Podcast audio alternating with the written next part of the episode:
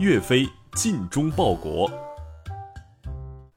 严宋兴，寿州善，十八传，南北混。本句概括了宋朝的历史，意思是赵匡胤接受了后周禅让的地位，建立宋朝。宋朝传了十八个皇帝之后，北方的少数民族南下侵扰，结果又陷入南北混战的局面。赵匡胤接受了后周禅让的地位以后，建立了北宋。北宋末年，边境的金人多次侵袭，朝廷战乱不断，人民苦不堪言。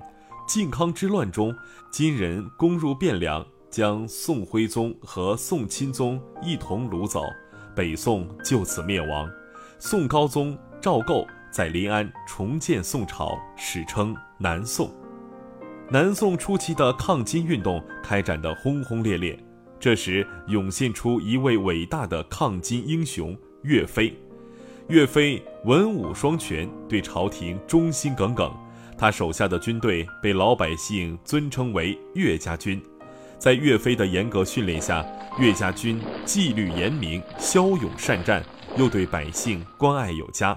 岳家军一次次取得抗金战争的胜利，名声大振，成为了当时百姓们的福音。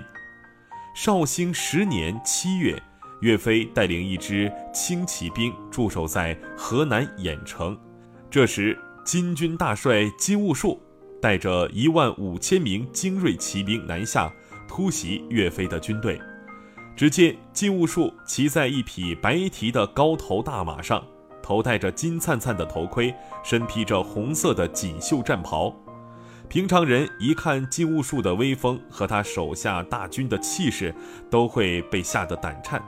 岳飞却毫无怯意，回过身面对着和自己一起出生入死的将士们，大声问道：“你们谁害怕了吗？”将士们全都挺直了背，个个脸上都显现出视死如归的表情。岳飞一看，十分满意，便扬起手中的长刀，喝令道：“谁都不许害怕！这场战争我们非赢不可！”于是，士气高涨的岳家军勇猛地冲向了金兵大军。金军有着令人闻风丧胆的拐子马和铁浮屠，即。三匹马拴在一起，马上的骑兵身负钢盔重甲，一齐前进，几乎所向披靡。岳飞命令士兵们俯身砍断马腿，一匹马倒下便会连累其他两匹，而马匹上的骑兵自然就掉落地上了。就这样，岳家军破解了金兀术的无敌战术。金兵哀叹：“撼山易，撼岳家军难。”正在岳家军把金人打得落花流水，一路乘胜追击的时候，朝廷突然颁发了命令岳飞班师回朝的金字令牌。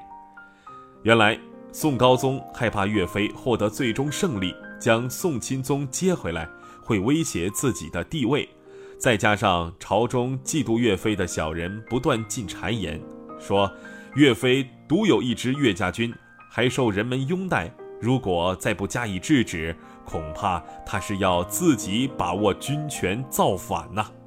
于是宋高宗接连下了十二道金牌，命令岳飞班师。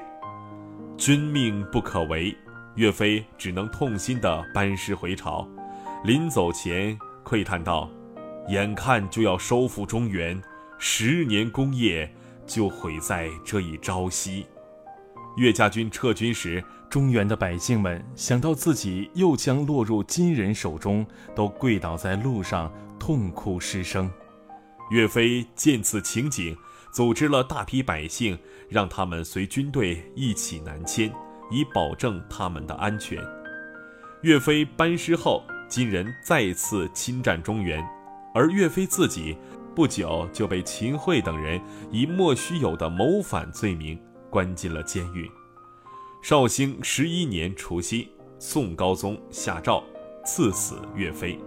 临死前，岳飞写下“天日昭昭，天日昭昭”八个大字，表明自己光明磊落的心地，相信苍天总会还自己一个公道。百姓们都一直记着岳飞的英勇战功和爱国精神，悄悄在家中挂上他的画像，焚香纪念。直到今天，去杭州岳王庙祭拜岳飞的人仍然络绎不绝。